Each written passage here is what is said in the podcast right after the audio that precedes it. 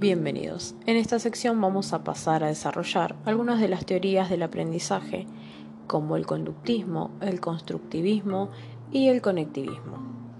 Comencemos. Estas teorías surgen, sí, a partir de varios representantes importantes, tienen principales desarrollos, lo cual quedaron muy característicos en lo que es el aprendizaje, una de ellas es el conductismo que surge más o menos en 1879 hasta 1914 y sus representantes importantes como Watson, Pavlov, Frederick y Watson fueron los principales desarrolladores de esta teoría. Esta teoría se basa eh, condicionando el estímulo-respuesta. Igual el aprendizaje demuestra una respuesta y cambia una conducta.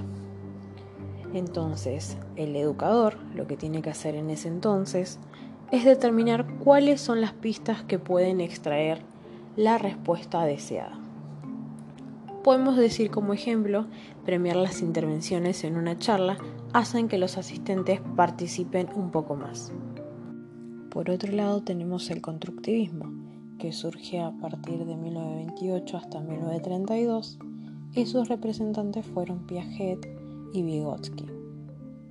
Esta teoría se centra más que nada en cómo se construye el conocimiento partiendo de la interacción.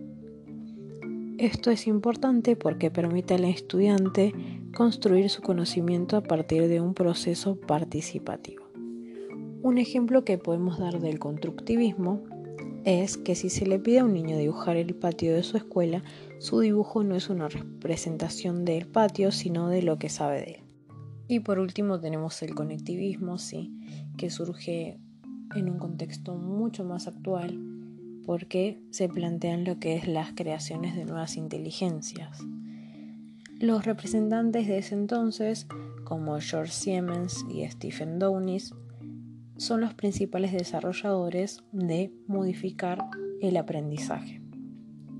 Estas aplicaciones modifican la participación y demuestra también que el aprendizaje y el conocimiento no reside solamente en dispositivos no humanos, sino que la conexión es necesaria para facilitar el aprendizaje.